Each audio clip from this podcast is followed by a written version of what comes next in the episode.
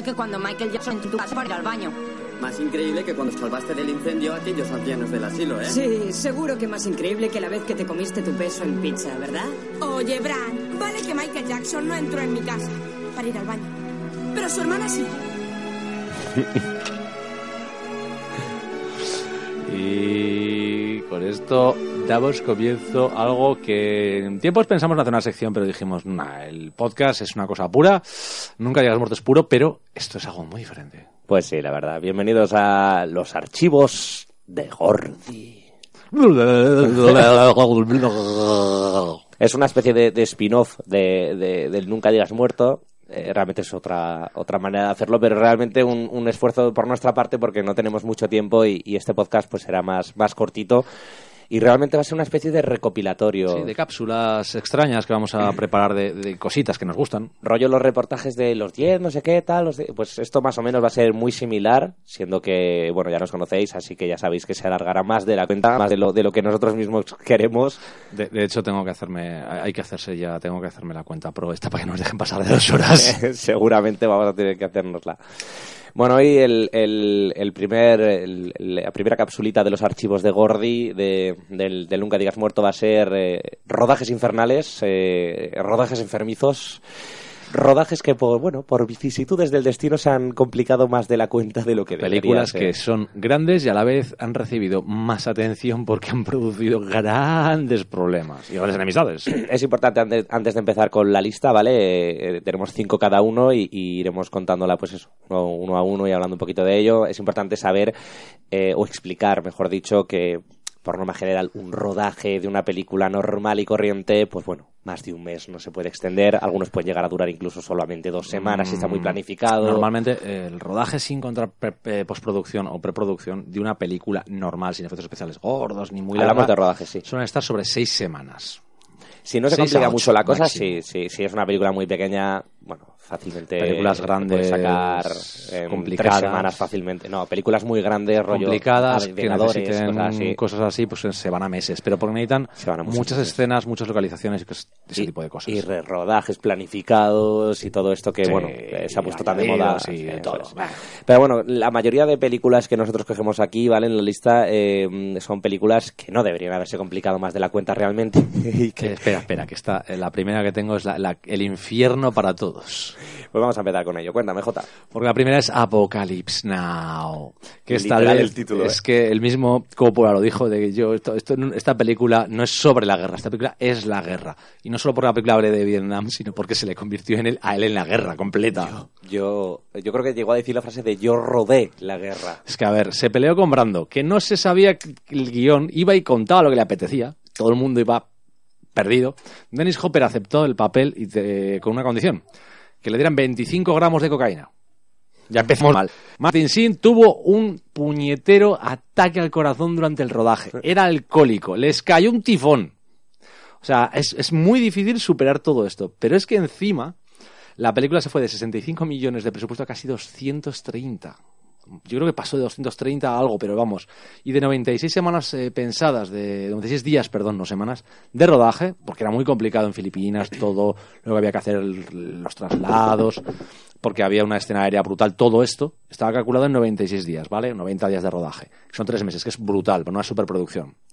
Se fue a 157. Madre mía de mi vida. Se les fueron dos meses de la mano. O sea, fue. Madre mía. Para Francis Ford Coppola fue, vamos, casi la ruina económica. Pero al final pues, es una, ahora mismo es una obra maestra, una obra recordada por todos en el cine. Es, es maravillosa, pero yo creo que Coppola. fácilmente top 25 de la historia del cine. Y Coppola, yo creo que intent- eh, acabó el rodaje y yo creo que la idea de matar a Brando se le pasó por la cabeza varias veces. Marlon Brando no era preciso. O sea, Marlon Brando es uno de los mejores actores de la historia del cine y es, es no, no creo que sea opinión, creo que es información. Y, y es verdad que era una persona muy complicada, ¿eh? de- Es que en este- Pero no por, yo creo que no era por el tema de la fama, ¿eh? Yo, o sea, no creo que en su caso sea por el su, tema de la fama. su carácter ya era, al principio, cuando todavía no era la gran estrella que era al final, ya le hacía difícil. Pero es que el problema es que aquí ya era la estrella que llegaba, pedía cobrar unas burradas semanalmente, además en lugar de por el rodaje como todo el mundo, él cobraba semanalmente lo suyo. Y si se extendía, cobraba más. Este, este, esta peli, eh, año, eh, ¿qué año era Apocalypse Now? ¿78 puede 70 ser? sí. O sea, un año, o sea, el mismo año de Superman. El mismo año en el que pidió una pastizal brutal por cinco minutos de rodaje. Correcto, estaba en ese modo estrellita maravillosa. Pero bueno, realmente eso fue una burrada muy conocida, por eso la ponemos, porque realmente la información es millares. Hay otros peores, por ejemplo, que has traído tú. Pues mira, yo la primera que he traído es eh, Vidas Rebeldes, un clásico de los años 60, del año 61, eh, una película que, que es de, de John Huston. Director que para mi gusto, y siento decirlo, está muy infravalorado. Me gusta mucho Houston. Sí, yo concuerdo contigo. La verdad que es uno de esos grandes desconocidos de, de, pues de una época, de una época gloriosa para, para el cine y, y esta película pues era una de esas películas ¿no? de, de- del cine clásico que reunía a, a grandes leyendas del cine, Clark Gable, eh, Marilyn Monroe, eh, el propio Montgomery Clift, eh, había Póngame que acabó también. Pues no se hizo un James Dean por el pelón conejo. Esta película a priori no iba, no iba a ser eh, complicada, pero el guion está escrito por Arthur Miller, que en aquel momento estaba divorciándose de Marilyn Monroe. Y no estaba llevando muy bien el tema del divorcio. Así que cambió el guion 300.000 veces. Lo hizo para, bueno, pues para hacer que el personaje de Marilyn Monroe sufriera más de la cuenta, para hacer que, que cada vez fuera peor ese personaje.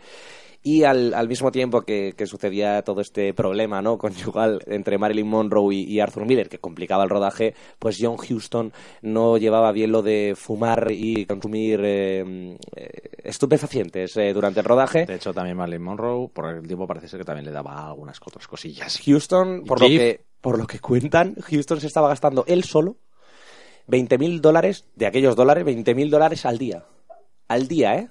Por cada día de rodaje, 20.000 dólares. Pues yo te- luego tengo una historia, otra historia de drogas también. sorprendentemente como, como en el caso de, de, de Apocalipsis Now, eh, esta película salió muy bien. Es una gran película y es una recomendación que hacemos desde aquí. Es una pedazo de película. A ver, es una de las mejores de John Huston, si no la mejor tal vez. eh, y me parece que, a ver, a pesar de todo lo que les hicieron y todo lo que sufrieron, salió un peliculón increíble en el que realmente, aparte que yo siempre lo digo, que Marilyn Monroe muchas veces dicen aquí la rubia tonta, pero en esta película estaba muy, muy, muy bien. eh, demostraba que tenía esas capacidades. ¿Qué me traes tú, Jota? La segunda es más moderna, es de los 90, es Waterworld. Todo el mundo habla de este Mad Max acuático y vamos, siempre se supo que hubo mucho lío, pero es que los líos que tuvo lo vemos a primeras, ¿vale? Sabéis que para hacer todas estas escenas que vemos en los barcos, todo, el- la escena del autolón al principio, tuvieron que construir la isla de verdad y resulta que se les movía. Había una marea, agua, la isla se movía sola. Ah, ah, pero la construyeron en... En físico. Estaba el atolón en medio del mar, no quiso rodar ni en una piscina Pero porque no rodaron en interior. No, rodaron en una costa. De hecho, Hostia, eh, cuando has dicho que habían creado una isla de verdad, pensaba que era una isla de verdad dentro de... de- No, no, no. No hablo de una piscina, pero... en el mar, en la costa. De hecho, se les movía con las mareas. Cuando ¿Pero lleg- en mitad del mar o, Sí. cerca de un puerto? Mm, cerca de una costa, pero muy lejos para que no se vieran en el rodaje. Pero es que encima les cayó las tormentas tropicales, les desmontaba, Es que- es que se tenían que esperaba, montar. que esperaba exactamente. Pero es que es peor todavía. Es que además, el puñetero sitio, aparte de que se desmonta y todo esto, es que encima a Kevin Costner había que llevarlo y traerlo de su mansión, que te cagas de la costa, que tenían que pagarle completa, cada vez que acaba de rodar. O sea, yo he acabado, traedme el avión, me voy. Y hay gente a la que no se le permitía ni volver hasta que se acababa el rodaje del día. Y se pegaban metidos en una isla llena, de, rodeada de agua de mar, allí sentados, esperando con cara de, la, la, la, ¿qué hago yo? ¿Qué hago yo? ¿Dónde estoy? Y esto es, es el, el tema de que la burrada de esto es que cambiaron el guion, el guion era muy juvenil al principio, lo cambiaron mucho, de hecho pasaron tantos guionistas por ahí para arreglarlo como que 36 personas metieron mano al guion. Acreditados hay tres, pero es que metieron 36 personas. Al final fue Albert Pium, ay, perdón, Albert Pium, ya me voy yo de ah, eh, Chuhai, ¿vale? Eh, David Chuhai, el creador de Riddick y Pitch Black, ¿vale? El guionista que acabó apareciendo con otro más allí. Pero es que antes de eso hubo alguien que tuvieron que llamarle para reparar las escenas de Kevin Costner, como él quería, porque el director Kevin Reynolds se había pirado. Acabó tan hasta las narices de, de y de todo que se piró. Y era amigo de Kevin Costner. Tardaron 20 años en recuperar su amistad. Se fue y llamaron a Josh Whedon para que reparara eso. Josh Whedon es- habló de que básicamente ese rodaje fueron para él siete semanas en el infierno. Lo llamó así, lo escribió, ¿eh? Escribió, tienes por ahí las siete semanas en el infierno de Josh Whedon que tuvo que re- resolver todo aquello y se le iba. Y el tío estaba como, como loco porque lo visto pasó de todo. Y dos detalles muy curiosos, ¿vale? Es el primero, el pelo de Kevin Costner está metido por efectos. ¿Qué? Mucho del pelo que veías tú era alguien que se dedicaba fotograma a fotograma a pintarle los pelitos extra en la cabeza para que no pareciera que estaba quedándose calvo. Porque no llevaba implantes. Literalmente, alguien se dedicó fotograma a fotograma durante una peli de dos horas a repasarle el pelo. Y tú no sabes la pasta que costó ese arreglo esos efectos. ¡Buah! Decir que esta película eh, tiene varios cortes. El normal, el de televisión, que lo llaman el Ulysses Cat, porque el personaje al final le llamaban Ulises, no se llamaba un marinero de toda la peli, y que hubo un tío en internet, cogió el Ulises Cat de la tele, cogió el- la versión de cine, las montó bien, o sea, cortó todo y lo montó, y de ahí sale la versión definitiva que se ha publicado hace poco. O sea, que es que ni siquiera los productores dijeron a la mierda, que hagan lo que quieran en televisión con la peli. O alguien juntó todo lo que faltaba, todo, hizo el Ulises Cat este, que es la hostia, en comparación, y resulta que fue un tío que lo hizo en su casa. O sea, imagínate lo poco que la productora ya quería el estudio y decía que alguien olvide esa película. Bueno, después le dejaron a Kevin Costner hacer Postman, Mensajero del Futuro, y ya hundió su carrera. Así de simple. La verdad es que la película tampoco es tan mala. O sea, me refiero. eh, es que todas las que estamos diciendo. Son pelis que... A ver, World es una peli de aventuras que, que está bien dentro de su género. Es una peli de aventuras con sus locuras, con sus tonterías, pero es que cosas... ¿Tú sabías que O sea, las dos que hemos dicho las primeras son obra, para mí son obras maestras. Sobre todo una de ellas, que es Apocalipsis Now. Esta no tanto, pero Aviso. tampoco es tan mala como algunas de las que vamos a hablar aquí. Otro detalle, ¿sabes por qué el personaje de eh, Kevin Costner tenía los dientes blancos y todo el mundo los tenía hechos mierda? Porque se los lavaba con agua, le veías un momento a lavarse los dientes con agua de mar y todo esto. Hizo que lo pusieran en el puñetero guion porque él quería ir con sus dientes blancos, blancos, blancos. Las, las excentricidades de los actores dan para otros o sea, archivos de él destrozó completamente esta película también, así de simple. Bueno, pues dejamos de lado el agua y nos vamos a mm, nos vamos a interior con la que probablemente yo creo que junto a Apocalipsis Now y Plan 9 del espacio exterior que esa no la vamos a meter porque esa película es un desastre de principio a Pero es- fin. pues, a ver, yo lo digo siempre, es muy, respetos. muy, muy mala. y su- sufres y duele al verla. Mis respetos para Ed Wood. Es que Ed Wood hizo algo... Déjalo. en fin. Sí, pero esa, esa, esa no vale, ¿vale? Entonces, junto a No, Apocalipsis no vale Now, porque es una peor película de historia, se considera. Junto, vamos, a, va. junto a Apocalipsis Now, yo creo que la que, la que traigo yo es probablemente es la más famosa de, de la historia del cine, que es El hombre que mató a Don Quijote, o el Don Quijote de, de Terry Gilliam, como queráis llamarlo. Por Dios, que es que al final hizo un documental de cómo no salió la peli. Eh, vamos por partes porque es muy largo de contar y tampoco quiero quedar muy denso. Eh, Terry Gilliam, como otros muchos cineastas, incluido Orson Welles, se, han obsesionado con la figura de Cervantes y con el mito que creó el, el- escritor español que, que es eh, el Don Quijote de la Mancha. Eh, la, obsesión, la obsesión de Gillian, una vez ya Gillian había conseguido su propio estilo, su propio. Bueno, se había conseguido un nombre, evidentemente, dentro de la industria, eh, era hacer su propia versión. Él dijo que hacer su propio Don Quijote era un cáncer que tenía que extirparse de, de cualquier manera. Y Sí. casi le tienen que extirpar de todo le- por culpa de eso. Y casi le cuesta la vida, literalmente. Entonces, en los años 90 empezó a planificar todo esto. Ojo, ¿eh?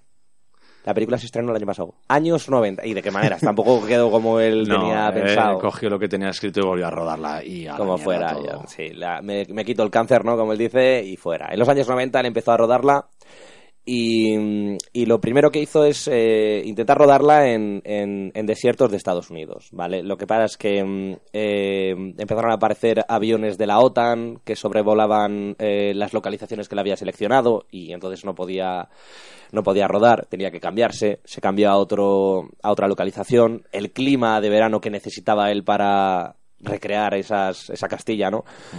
Seca y soleada. pues nada, eh, ese verano decidió meta- Hasta, hasta le nevó, si no me equivoco, ¿no? tormentas, nieve, bueno, eso fue una locura.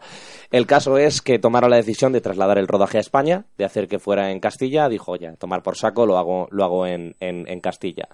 El protagonista, que era su Alonso Quijano, era Jean Rochedort, eh, sufrió una doble hernia de disco, entonces le obligó a parar el rodaje otra vez. Eh, Jan Rochedor a la vuelta de su lesión tomó la decisión de abandonar el rodaje, entonces mm, Terry Gilliam tuvo que pararlo otra vez para seleccionar a un nuevo actor. Mientras tanto, las compañías aseguradoras Estaban de los nervios y decían, eh, voy a estar pagando todo, ¿verdad?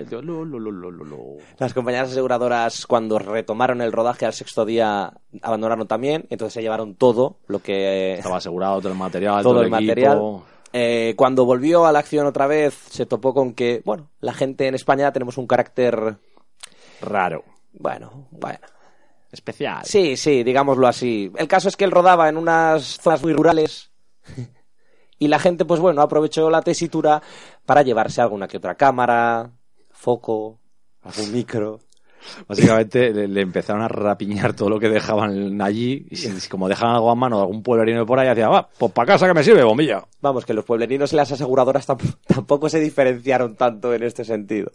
Al final, eh, Terry Gilliam tomó la decisión de rodar un, ro- un documental en 2002.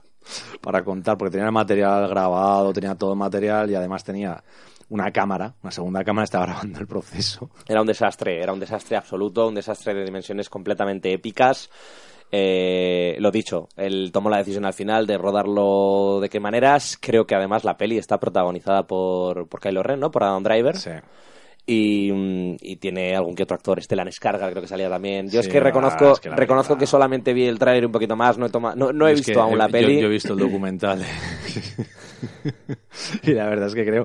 Lo malo es que es muy triste, pero te ríes por muchos momentos porque dices, es imposible. Y es que era así, es que dices, es imposible. Y dices, ¡madre! Pero yo creo que no era su idea hacer la peli que hizo, porque creo que El hombre que mató a Don Quijote, eh, El hombre que mató a Don Quijote es la peli que estrenó él el año pasado, iba de un zapatero que soñaba, que creía que era Don Quijote. Al final no es la idea que él tenía al no, al principio. final hizo una versión porque es que ya habían machacado mucho su idea y no le daba para más. En fin, no es, no es ni la primera ni la última vez que a Terry Gilliam se le ha jodido un rodaje. Recordemos el imaginario del doctor Parnassus. ¡Mi prota! No, que se acaba de morir.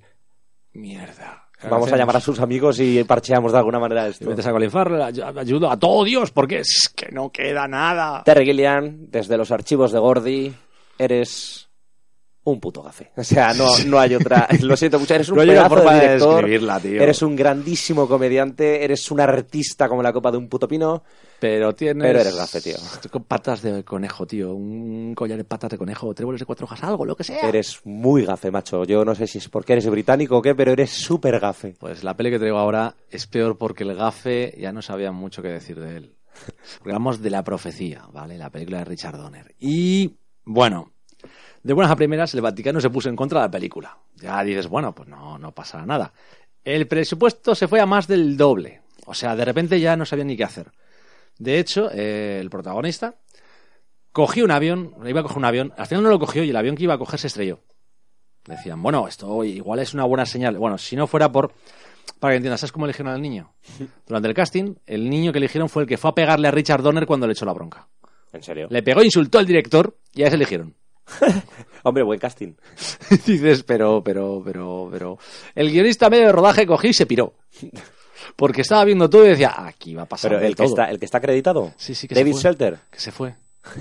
se fue en el rodaje porque estaba viendo todo y decía, "Eh, aquí pasan cosas muy raras. Por ejemplo, el encargado de efectos especiales, ¿vale? Su novia se mató a 66,6 kilómetros en un accidente de coche del rodaje. John Eh, Richardson se quedó sin novia a 666. ¿Sabéis? 66,6 kilómetros. La gente empezaba a asustarse.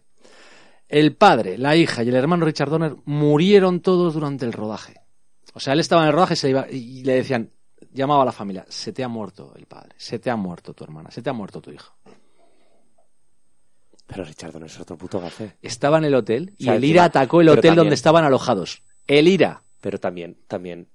Pero también tuvo problemas con Superman y. Sí, tardó 27 años en ver su propio corte, el que él quería. Pero, y además, eh, eh, Superman tuvo una maldición que un montón de actores se quedaron mermados o Sí, murieron. les pasó o- de todo. Y Richard Donner es un desgraciado. También es otro, sí, le, le pasa. Sí, eso sí, consiguió algo bueno. Ese año se empezaron a vender más Rottweilers en el mundo después de ver la peli. Lo único bueno que sale de la profecía. Es, es- es curioso porque además Richard Donner, que es el director de la película Es de los Goonies, Es un director clásico americano de los años 70 y 80, muy bueno. Superman, tienes la arma letal, es suya. eh, los Goonies, insisto. Los Goonies. Que los Goonies acabó hasta los mismísimos huevos de los niños porque no, no podía con ella, estaban todo el día en el rodaje dándole más, que por otro lado lo entiendo, pero también es un desgraciado macho, o sea, es que Oye, pi- Piensa que los Goonies salieron bien. No Los se murió nadie. los Goonies salieron muy bien, la verdad. No se murió nadie. Con eso vale. Bueno, se quedó un poco tarado de la... Bueno, muy pocos han seguido actuando, ¿eh? Solamente Son Astin, Brolin. eh, El, el- el más destacado es Brolin. No, el Eh, más destacado es el que acabó drogándose hasta los años 90. A ver, Co- Cory Feldman, eh, Co- Cory Feldman se merece un especial, algún día lo haremos. Cory Feldman es un otro desgraciado, liter- literalmente además. Pobre Tenía ya pintas como bocazas, pero todo el resto de personajes de los Goonies, eh, el personaje de Data, el, el- el actor mm, desapareció, actuó, se, no. se- se fue a otras cosas. Sí, pero ninguno sufrió Las grandes- dos, las dos actrices. No, mm, la actriz sí. La, la que hace de la chica de gafas, que nunca me acuerdo el nombre, Sí. sigue actuando, ¿eh? Eh, Ahora casi todo teleseries es una secundaria. La chica mona lo dejó. Se marchó a teatro y luego lo dejó. De hecho, creo que Y. Gordy también se dejó otra cosa. Gordi- no, la mitad de ellos pasaron. Creo que la chica adulta estaba metida en temas eh, sociales. Ah. Después del teatro y todo esto. Se metió en temas sociales. Ah, Pero, mola. digo, pero bueno... Es Richard Donner. Sí, bueno, la verdad es que sí. Son cosas que Yo no, conocía, yo no conocía todo el tema de la profecía, la verdad. O sea, conocía la maldición de Richard Donner, pero la conocía por, la conocía por Superman. Pero es verdad que, que tú te pones a, a mirar de Omen, ¿no? De la peli esta de la profecía, y te, te pones a mirar un poco de qué va y todo Tú lo sabes que la, y- escena de la decapitación con el cristal, el tío que lo estaba montando no podía ni mirar. Como lo hacía, decía, yo paso, no sé a qué le dé a alguien.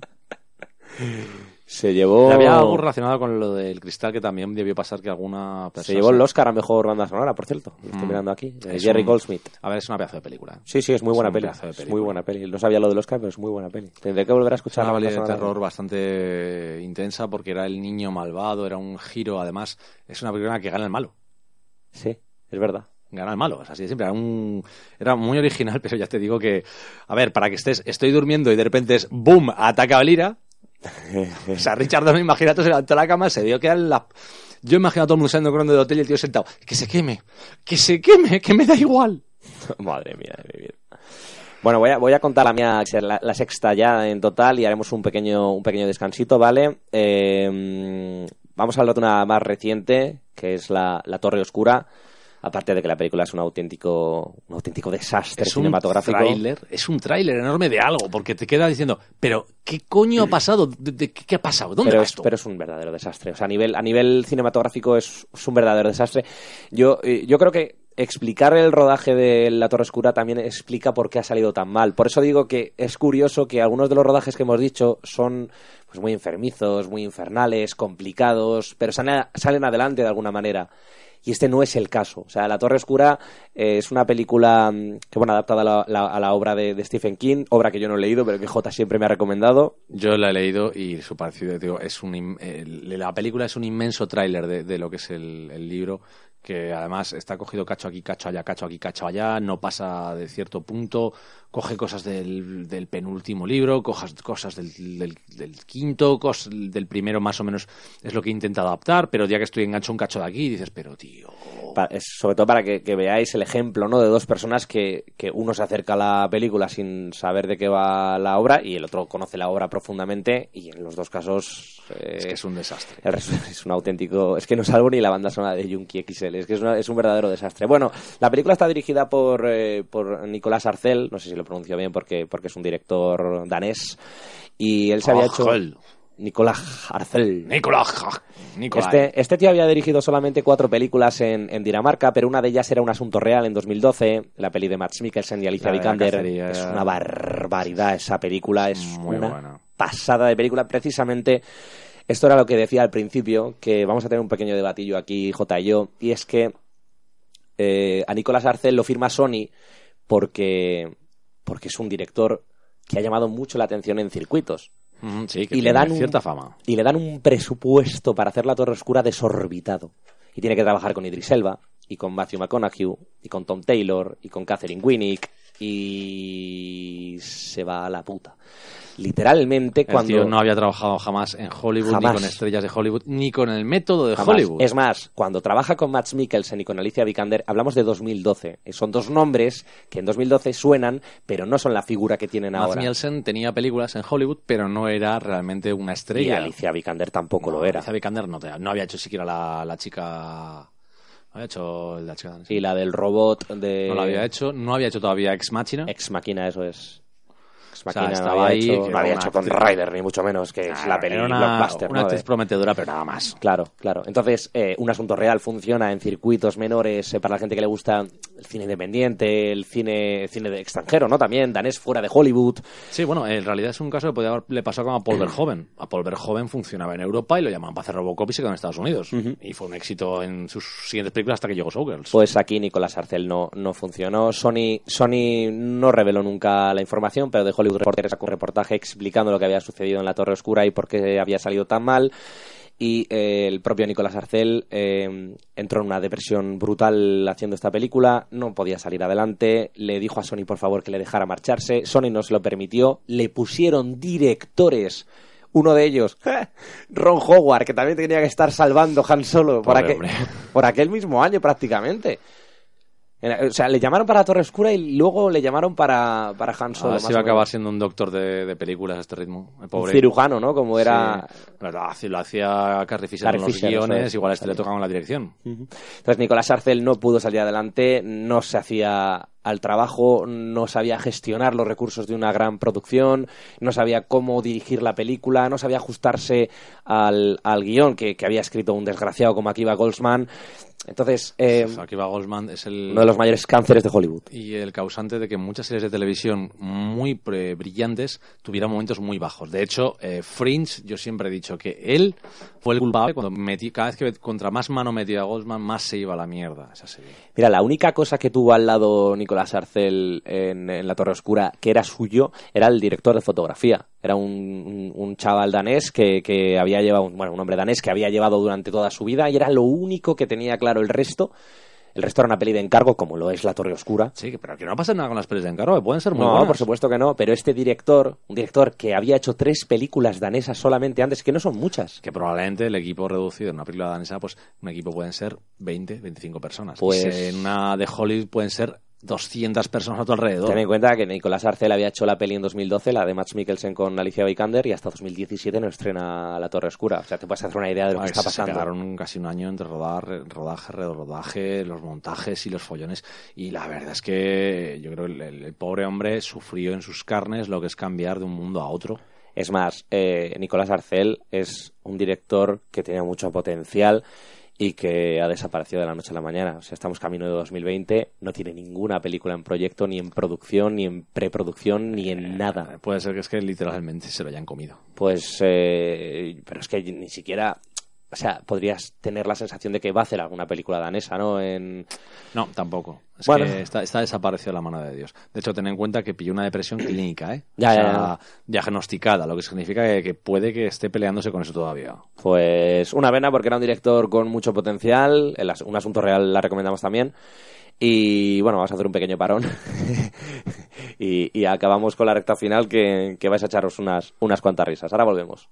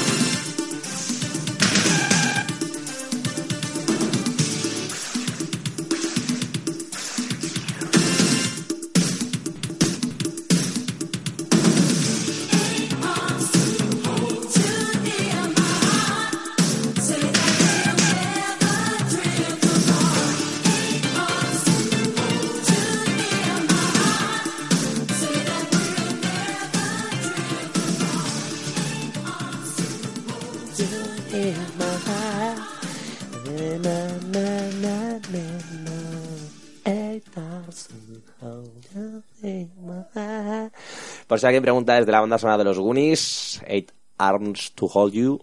Eh, qué gran década, tío, de verdad. Es otro mundo diferente. bueno. Estoy profundamente enamorado de esta década, tío. No, Yo- eso ya lo sabemos. Sí, sí, la verdad que sí. Bueno, vamos a seguir un poquito con, con lo- Es que me hace gracia, tío, porque amamos mucho el cine. J y yo amamos muchísimo el cine. Prácticamente es una parte muy importante de nuestra vida. Yo es verdad que, que- que- que he dedicado casi hasta... Estoy empezando a dedicar mi vida profesional a, a esto. Y... mm, Y aún así nos gusta también un poco las cloacas de Hollywood, ¿no? Pero es Todo que a, lo a malo que todos nos gusta el, el- el saber las cosas y muchas veces descubres eh, auténticos horrores. Pero además, no es, o sea, no, no, no, no quiero que confundáis, ¿eh? No es prensa rosa, no es, no, este está saliendo con este, este está saliendo, lo ha dejado, no sé qué, le ha puesto los cuernos. Eh, eh, hablamos de, de cómo, cómo es el trabajo, ¿no? De, de- de difícil a la hora de llevar una peli, que está muy medido en la mayoría de casos, pero claro. Es que, además, la, la gracia en mi caso. es trabajo, En ¿eh? mi caso suena muy mal, ¿vale? Yo he estudiado producción y con el tema de la producción empiezas a mirar muchos detalles, ¿vale? Eh, y claro, tú estudias y ves toda la lista de tareas de tal, de cual, va, va, va, y te das cuenta todo lo que hay en preproducción a lo bestia. Y la coña es cuando te pones a ver estas películas y te pones a leer las cosas, te pones a investigar bien y dices, y dices, madre Dios, esto estaba destinado a ser una burrada ya. Por eso yo me pregunto, tío, ¿cómo pudo salir también Apocalipsis Now? O sea, sé que... Es que ni sé idea. Yo creo que hay, hay eh, el problema. A ver, hablamos del director del Padrino, es verdad que, que- un- que- que es una bestia. O sea, Coppola es top 10 de los directores de cine, de la historia del cine y, y, y- y- aún así es un desgraciado también porque... Se arruinó dos veces durante su carrera. Claro, ahora se dedica no. al vino y que le den por culo al cine. Y también, bueno, y también es verdad que ha engendrado a una hija que es una pedazo de cineasta, ¿eh? y que es el padre, aunque mucha gente no lo sepa, que empezó con el tema del cine digital y el montaje directo, porque es el que montó un set brutal. Se gastó una pasta gansa para hacer grabaciones digitales directas, para tener una especie de zona de tipo televisión, una especie de sitio para eh, rodar y montar directamente las secuencias, las escenas y poder sacar una peli hecha. Es el padre de todo eso.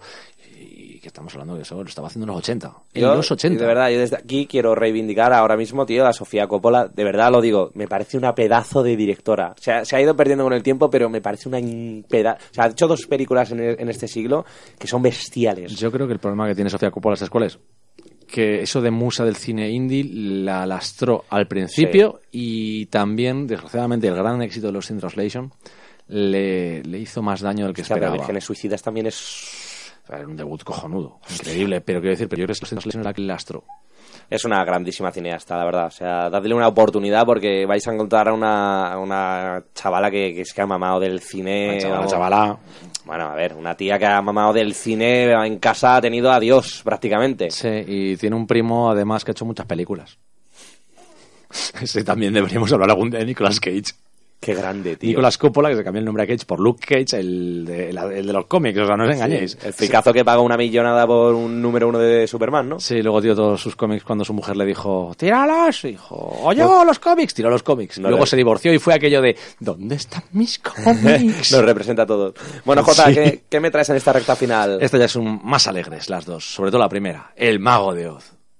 Que fue un puto desastre a nivel de rodaje porque se volvieron locos, porque hay, hay aunque haya acreditado un solo director, hubo varios por ahí andando y haciendo la maldita película que al final tuvo que terminarla ya, el- el- acababan, ahora estaba por ahí Víctor Flame, estaba un montón de gente para acabar la maldita película porque pasó de todo. Resulta Esto sí que es un clasicazo de Pues albores de Hollywood. Para que ¿eh? lo entiendas, no les dejaban a ninguno de los actores durante el rodaje quitarse eh, ni los trajes, ni el maquillaje, porque no se podía. La bruja mala, la verde, tenía que, literalmente se alimentaba de batidos y cosas así, porque si comía se estropeaba todo el maquillaje, no podía comer.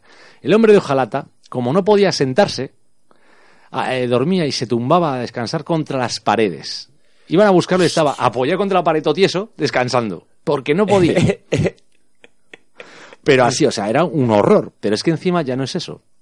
Es que además los focos daban tanto calor que a la gente le caían cada dos por tres golpes de calor. Potov, potov, potov. Estaban filmando en, en Vanavisión, todo esto enorme y necesitaban muchísima luz. Pues sí, se les iba cayendo la gente, se les iba... Un desastre, pero es que encima... La bruja, se les, ¿sabes la escena famosa del fuego, el humo y se va la, la bruja? Se prende fuego. No puede ser. Estoy, estoy con la mano en la cabeza. ¿eh? Es que La bruja se prendió fuego. yo no conocía, cuando, cuando J me pasó su lista, eh, la, de, la, la siguiente que dirá, vale, me la esperaba y, y, y las, y las otras, pues, pues bueno, son conocidas más o menos, entre comillas. Eh, Pero- pero Mago de Oz. Pues O sea, pasó de o sea, todo. Mago de Oz. De hecho, al hombre de hojalata, al actor, tuvieron que cambiarlo. Porque el, el inicial le ponían la pintura metálica y tuvo un ataque de alergia. No jodas. Sí, no podía. Al final le, le dio unos ataques de la hostia por culpa de que se les Claro, en aquella época el sindicato de actores y demás, eso Pero es que lo pintaban, no pasaba nada, no pasaba nada. Los tres días, le dio un ataque ahí. y todos, le dio un hostia, tabardillo. igual nos lo cargamos. Algunos acabaron- Claro, en aquella época, ahora mismo sindi- los sindicatos habrían entrado, les habría ofrecido otro papel, cualquier otra cosa, lo que fuera, es que- una indemnización. Sí, sí, tú Igual en sabes- aquella época le dieron la puerta y le Sí, dijeron, ¿Sabes? La coña es que algunos de esos maquillajes tan bonitos, metálicos especiales que hacían esos, todo eso, llevaban asbestos, ¿Eh? cancerígenos. Madre mía. o sea, aquello fue. O sea, la gente ya no sabía ni cómo se había acabado aquello. O sea, fue una gran película, pero es que encima la gracia es que cuando la vieron, recortaron.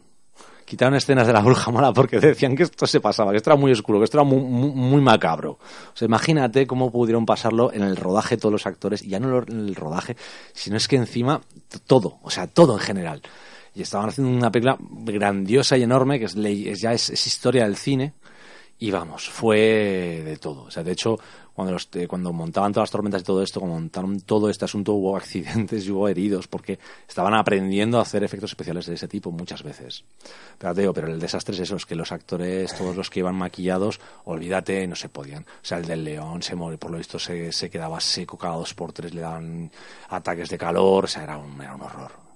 Es que, claro, ahora que lo pienso, a día de hoy si hicieran, bueno, hicieron el Mago de Oz con Dave Franco, ¿no? Hicieron James, eh, James, con James James Franco, hicieron Oz, un mundo maravilloso, Sam Raimi. Por cierto, es muy buena, ¿eh? No es tan mala, tío, de verdad. O sea, bueno, igual muy buena me he flipado. No es tan Muy buena no es. No es tan mala. A ver, es una precuela que realmente es la historia del mago de Oz, en la que lo hacen muy ¿Hace protagonista. San Raimi, dices? Sí, esa.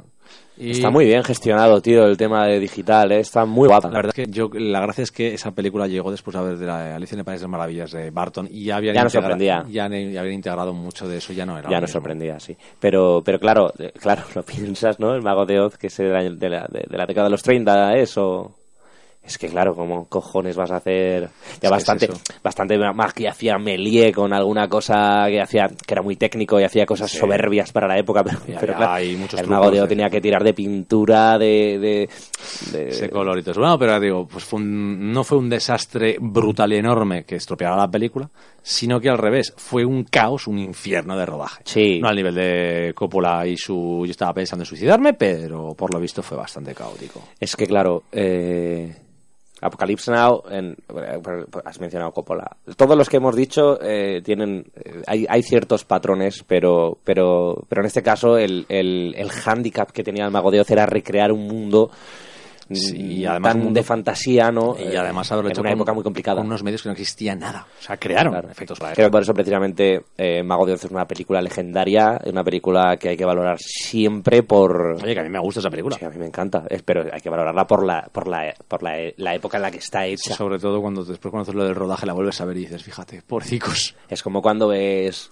Que ves a los Munchkins y dices, pobrecicos, que no les dejaban quitarse nada de eso, que iban, estaban 14 horas de rodaje, que hacían algunas veces, estaban entre 10 y 14 horas de rodaje, 12 normalmente. eso me recuerda a los a los actores que hacían de, de Ewok en, en, Sí, sí, que- en- en la peli del retorno Pero de ahí les dejaban quitarse la cabeza. Pero se les reveló, se les revelaron a, a George Lucas una revolución Ewok. Es que se les... se- No sé si hay mucha gente que sepa eso, ¿eh? De la revolución Ewok, ¿eh? La, eh, se, se les vinieron arriba.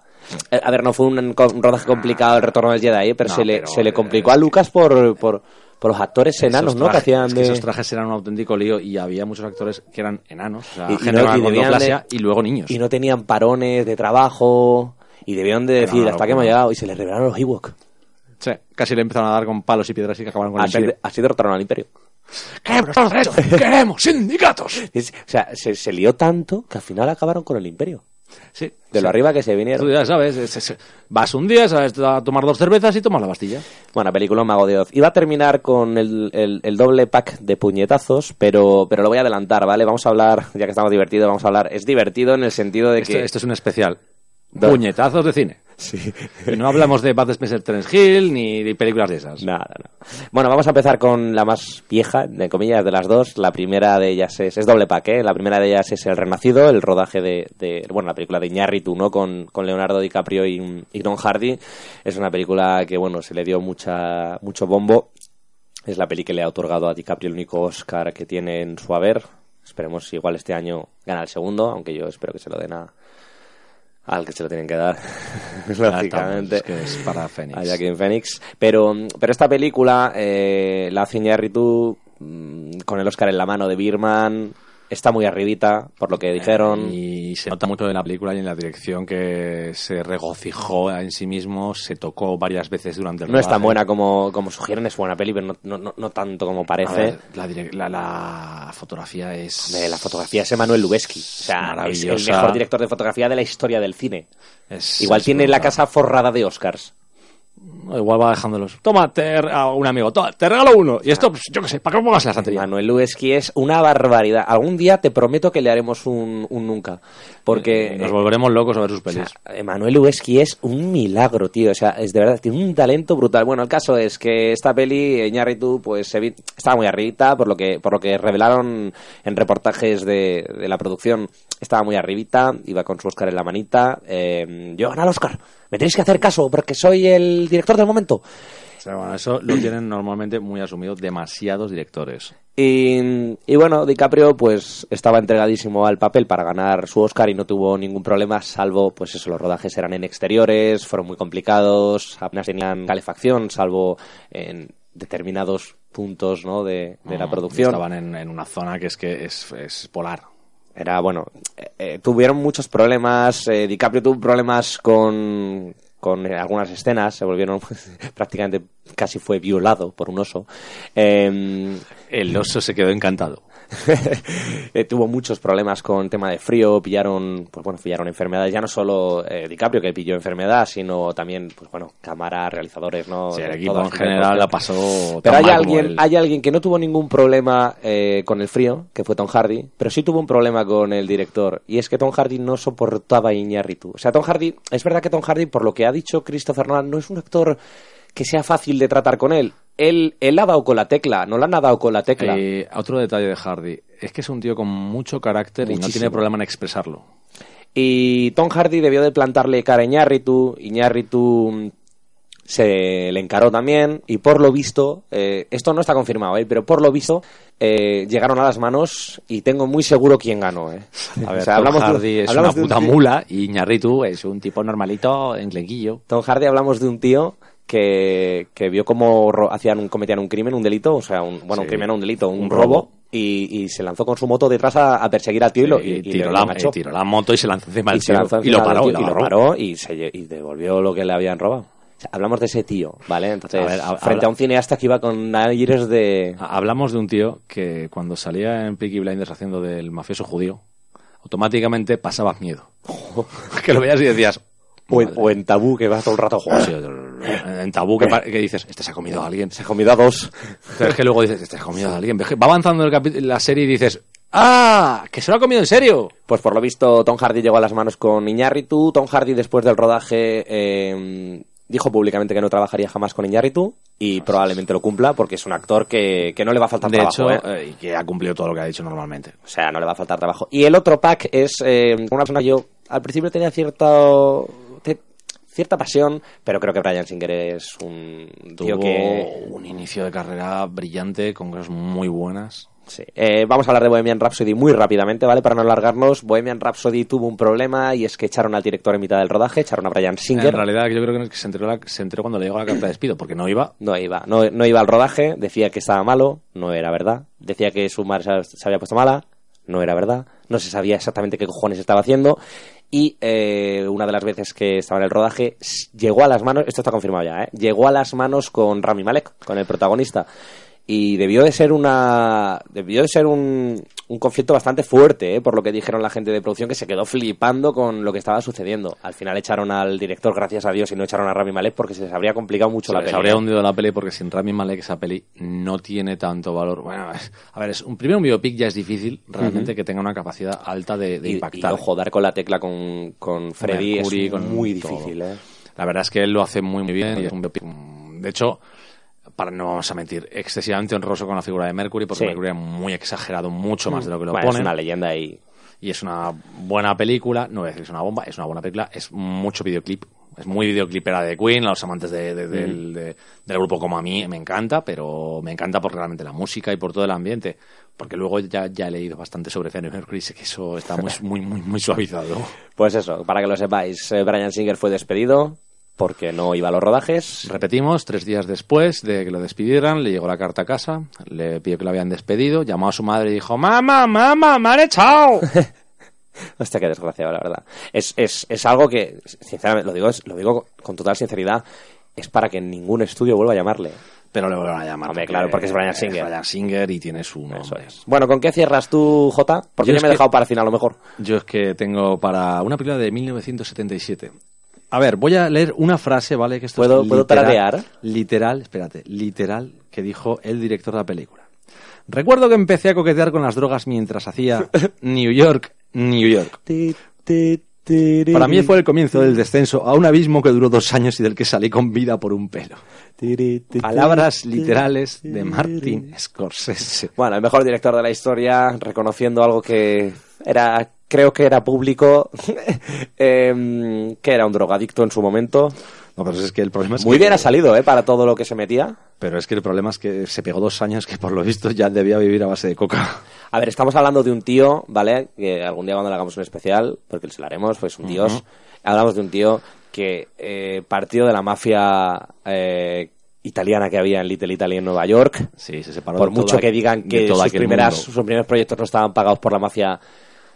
Eh, vale, Martín, nadie te cree, pero bien, sigue diciendo todo A lo mismo. la cosa es que él tenía... este- Hablamos había de un tío en ese mundo. había- es lo que hay. Hablamos de un tío que era cocainómano. y hablamos de un tío que sus primeros rodajes, por lo que decía Robert De Niro, eran muy divertidos. Sí, bueno. Y por lo visto, según decían, estaba la madre de Scorsese en, en una habitación haciendo el tomate el tomate casero Sí, y en la otra es- habitación estaban Scorsese y, y- y De Niro mano a mano metiéndose unas rayas Bueno, de, de tamaño de Acapulco. De la película vamos a ver una cosa. Vamos a empezar con ya preproducción. Se empezó a rodar la película sin guion. Igual. No había acabado. Ah. Como quería naturalidad, cogí y empecé a grabar a Robert De Niro, a la Isa Minnelli y a todos los actores.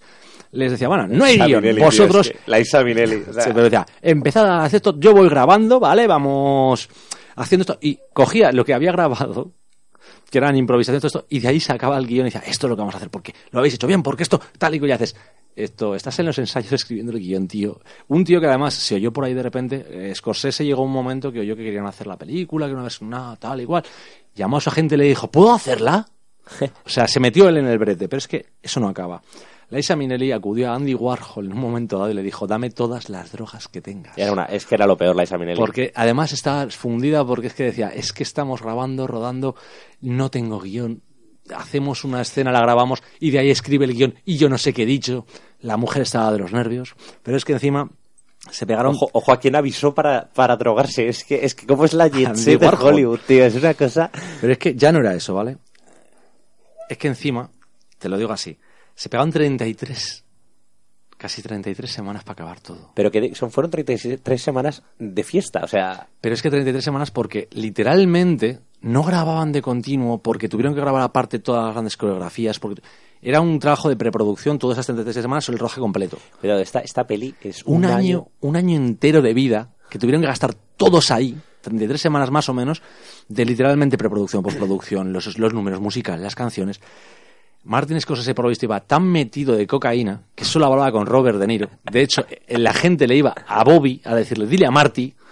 Y al final, cuando les hicieron una entrevista con la película estrenaba esto, siempre era, ah, eh, Marty y Bobby, yo y Marty, yo y Bobby, siempre estaban así. Todo el mundo decía, es que esta película la han hecho ellos, que es que el resto les dábamos igual. Y cuidado, eh, no es, no es porque sea mi director favorito, que también es un es una pasada, tío. O sea, le sale muy chulo este homenaje a, a- a los musicales. Le sale muy guapo. te digo, pero es que bueno, es que y este ojo, hombre- y a Nueva York.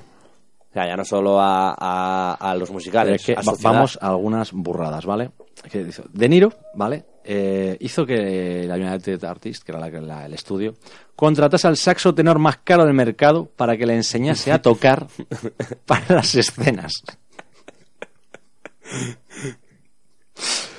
Se supone que tenía un calendario previsto de 18 semanas. Estaba presupuestada en 2 millones y medio de dólares. Triplicaría la cifra. De hecho, se fue a 8 y pico, imagínate. O sea, ya la gente ya era una locura, ¿vale? De hecho, descartaron zonas de rodaje por no subir el precio. O sea, ya no sabían dónde meterse, pero es que es... Esto, ya verás, porque es que hay una muy graciosa. La esposa de Scorsese está embarazada. El director tenía una aventura que no escondía con Liza Minnelli, que estaba casada con Jack Haley Jr., que también estaba además con Mikhail Baryshnikov, según decían las malas lenguas. ¿Resultado? Se contaba que un día al tropezar con ella y Haley por la calle, Marty le reprochó su asunto con Baryshnikov a la cara. Resultado, bacanal. Y más drogas, pues oye, pa- pa- pa- drogas por un tubo. Vamos, la, la gracia es que hay un montón de partes de la película que están literalmente improvisadas, ¿vale? Eh, creo que creo que el rodaje de New York, New York es eh, el resumen de la década de los 70 de Martin Scorsese, probablemente. Eran, eran burradas, pero es que... Cuidado, eh. eran- Hizo esta peli, hizo esta drogadicción, hizo esta peli un año antes de hacer Taxi Driver, eh. No, no, un año después. Es- 77. Ah, pues Un año después, venía de, de haber hecho... tres años antes de hacer Toro Salvaje. Exacto, debería de haber hecho una maravilla. La gracia es que cuando presentó el primer montaje, ¿vale? Resulta que todos los números musicales eran tan grandiosos que empequeñecían completamente toda la historia de los personajes. Y el, el productor le dijo que quería contar una historia pequeña, una relación entre dos personas, y que te habías cargado todo.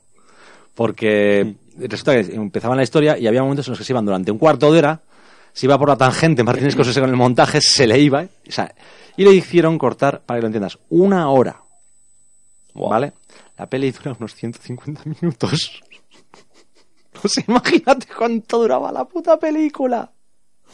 Madre mía. Es que es la gracia es eso, te digo.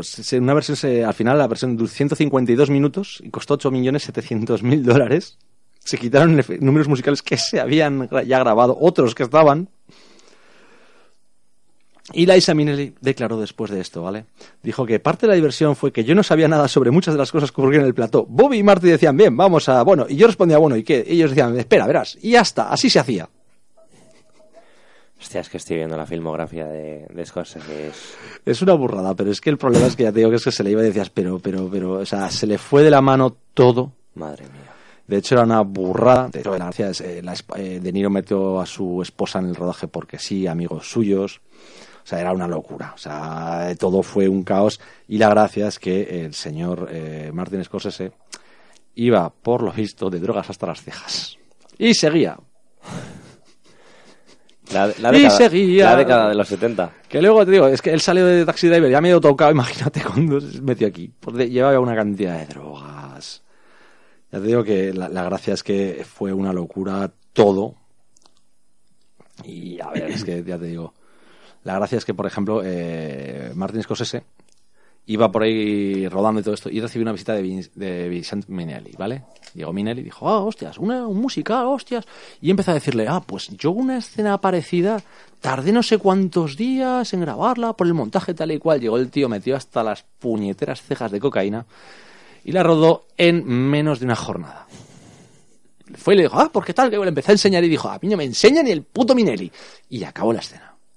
Por lo visto, todo el mundo acabó odiando ahí a esos dos, sobre todo, digo que, por lo visto, Scorsese iba tan metido hasta las cejas que, y además llevaba el traje blanco, iba siempre con traje blanco al rodaje. La gente acabó ya diciendo que eso era para que el polvo no se viera.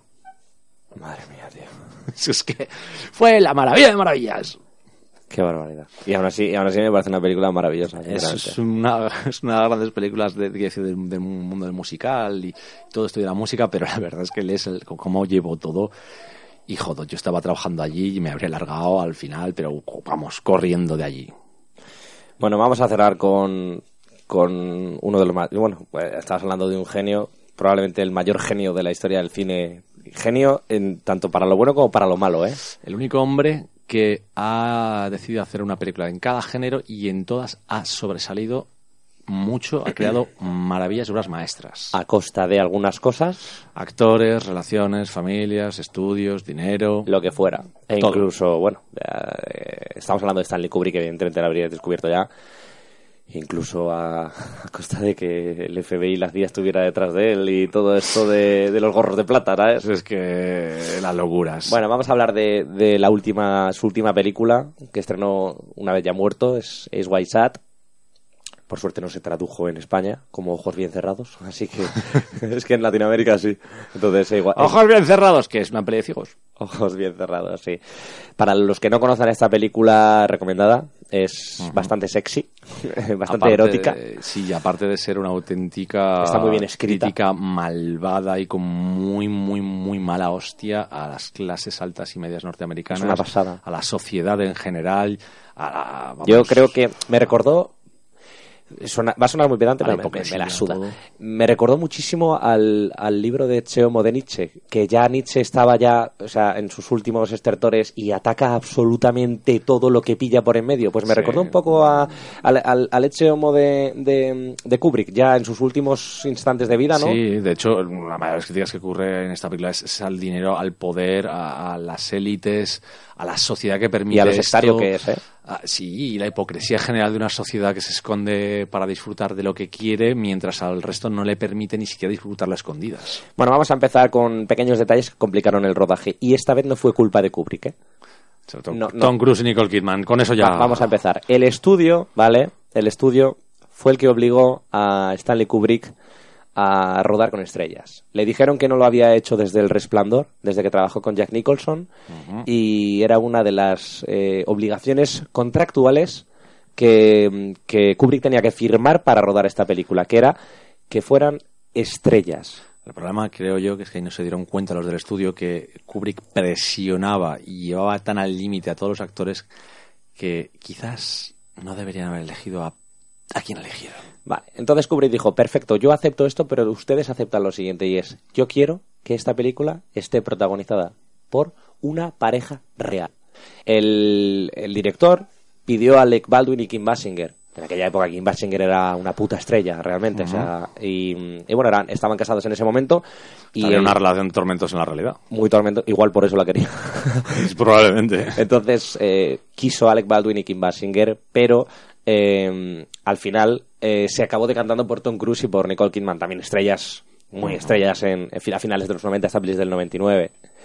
Eh, hubo escenas de sexo bastante extremas que el estudio al final rechazó a pesar de que él se, se obsesionó por... Es que uno de los temas de White Chat es el sexo, que es un tabú social tan brutal que los que tienen derecho a llevar cualquier cosa a cualquier extremo son lo- esa- esos seres tan lejanos al hombre como son los poderosos. Esos hombres que llevaban la máscara y el traje eran podían hacer lo que quisieran y encima la sociedad los protegía. Llevar un tener dinero y tener un, ir vestido con un frac. Después una capita y una máscara te permite ser Dios. Eh, Nicole Kidman dijo después, años bastantes años después, que, que a pesar de, de que no eh, esas escenas tan bestias no fueron metidas en el, en el montaje, que ella no se sintió incómoda rodando con Kubrick esas escenas. O sea, que no lo recuerda como algo Realmente incómodo. incómodo. Por ejemplo, decía que era más incómodo rodar con Bontrier, por ejemplo. O sea, era bastante más incómodo con Bontrier que con Kubrick. Y estamos hablando de dos tíos que, que son complicados como directores a la hora de trabajar con ellos. Esta peli tiene un récord Guinness. Un récord Guinness.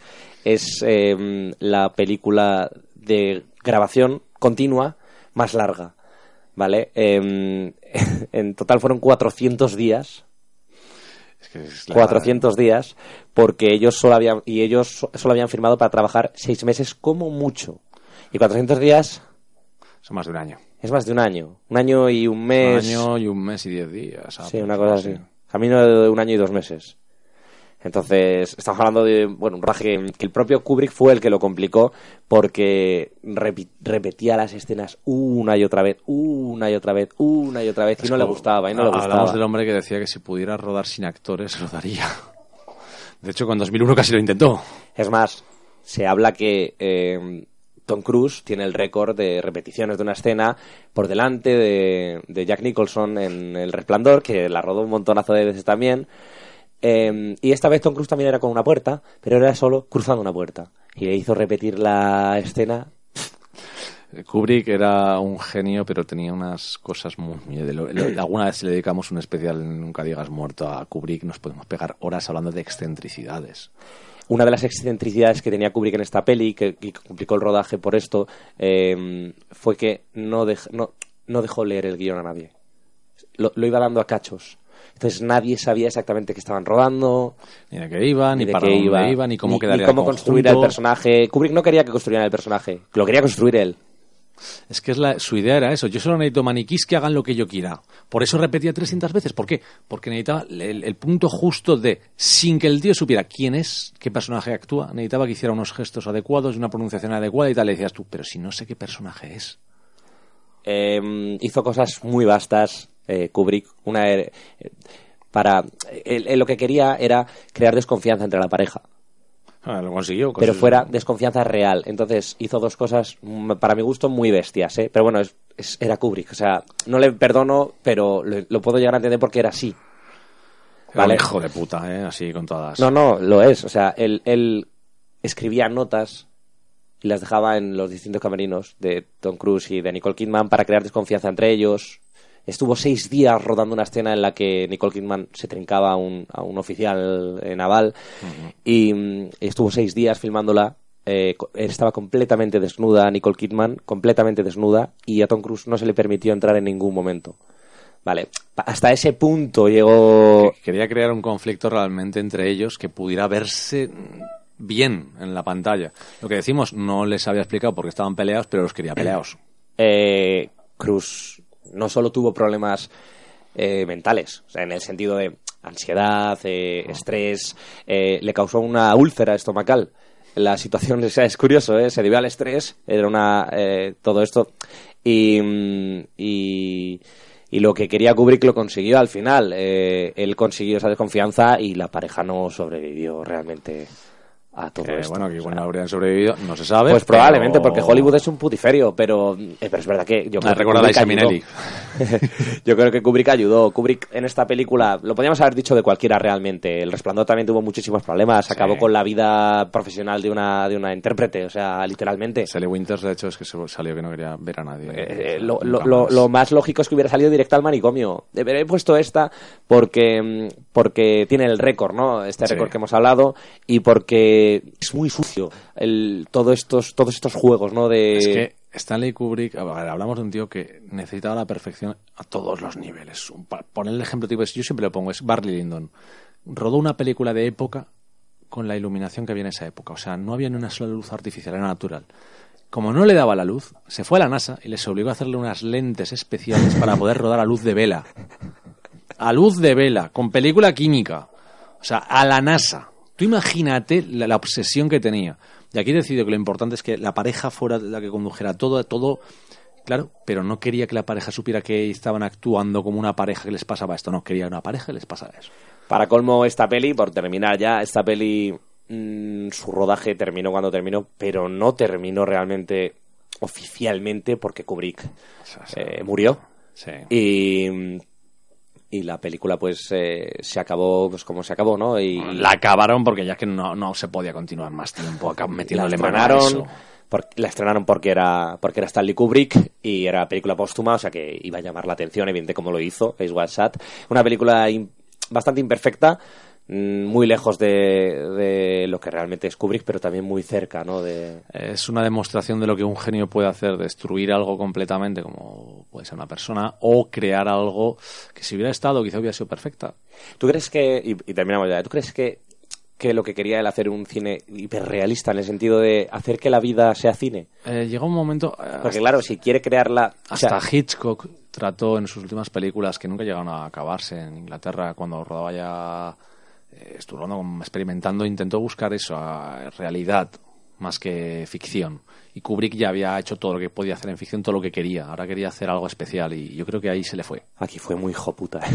o sea, era muy hijo puta siempre pero vamos pero bueno Sí, eso eh, hay que decir que quizás esto no sé si sería lo peor pero yo creo que fue casi lo peor que hizo Mm, yo creo que es su peor película. Es que tiene muy buenas pelis, entonces, claro, ese es el problema. O sea, esta película es mucho mejor que la mía. Sí, pero, Pero no es su mejor película. Es que se queda muy, muy lejos. También quizás porque se murió. Pues puede ser, e igual si hubiera, igual seguiría rodando si no se hubiera muerto, claro. Entonces, eh, es verdad que joder, tardó 12 años, ¿eh? desde la chaqueta metálica hasta, hasta esta son 12 años. La siguiente película que sale el nombre de Kubrick es Inteligencia Artificial porque es una historia suya, por ejemplo. Ya, pero Una película que me gusta a mí eh, mucho, Inteligencia Artificial, pero no, pero no no, es se, ve- no se es veía mismo. Kubrick, por ejemplo. Por ningún lado. Por ningún lado, ni, ni por asomo, vamos. A ver, que dejamos con eso, que es la, peor- la película en la que más cabrón se comportó y la que peor le salió. Algún día hablaremos de Kubrick. Algún día hablaremos largo, largo y tendido. Bueno, O sea- gente, eh, esto ha sido todo desde los archivos de Gorty, desde el Nunca Digas Muerto, este pequeño spin-off que, que se nos ha disparado seguro a una hora. Una hora y siete minutos. Pues bueno, los archivos. Eh, Los archivos. Y nada, muchas gracias por escucharnos. Ya sabéis dónde, dónde estamos. Nos podéis encontrar en redes sociales y leernos en, en nuestras respectivas webs. Y, mm, y a ver si me paso algún día por el, por el canal ¿no? de, de Cinemas Comics para, para echar ahí no. un, un vistazo. Que sea el Mandaloriano, por favor. A ver si superamos. Ay, Nada no sé gente, superar que, mm, que os vaya muy bien la semana. Hasta luego. Saludos, chicos.